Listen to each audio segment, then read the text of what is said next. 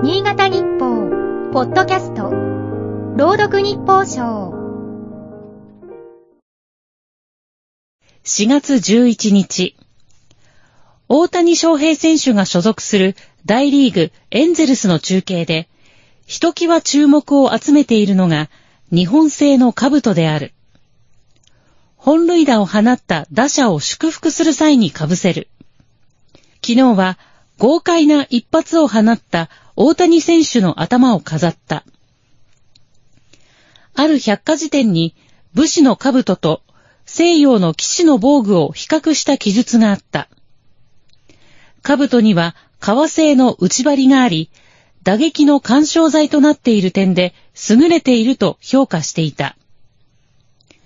兵士の頭部を守る防具は古くから発達し、現代のヘルメットにつながっている。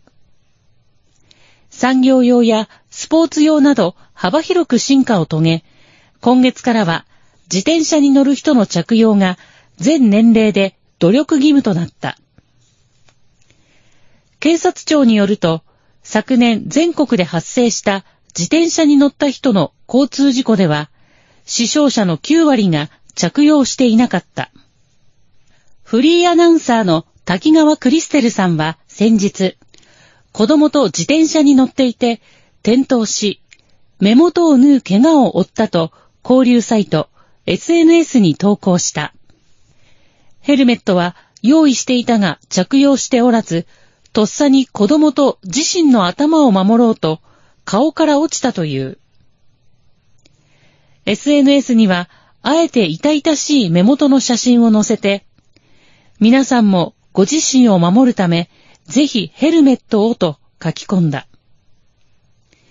自転車事故に警鐘を鳴らすとともに、着用が努力義務になったことを伝えたかったという。努力義務だから罰則はない。事故の際にリスクを軽減できるかどうかは乗る人次第だ。こんなデータは参考になるだろうか。先述した警察庁の調査では、死者の半数が頭部に致命傷を負っていた。今日の日報賞は FM 上越田原が朗読いたしました。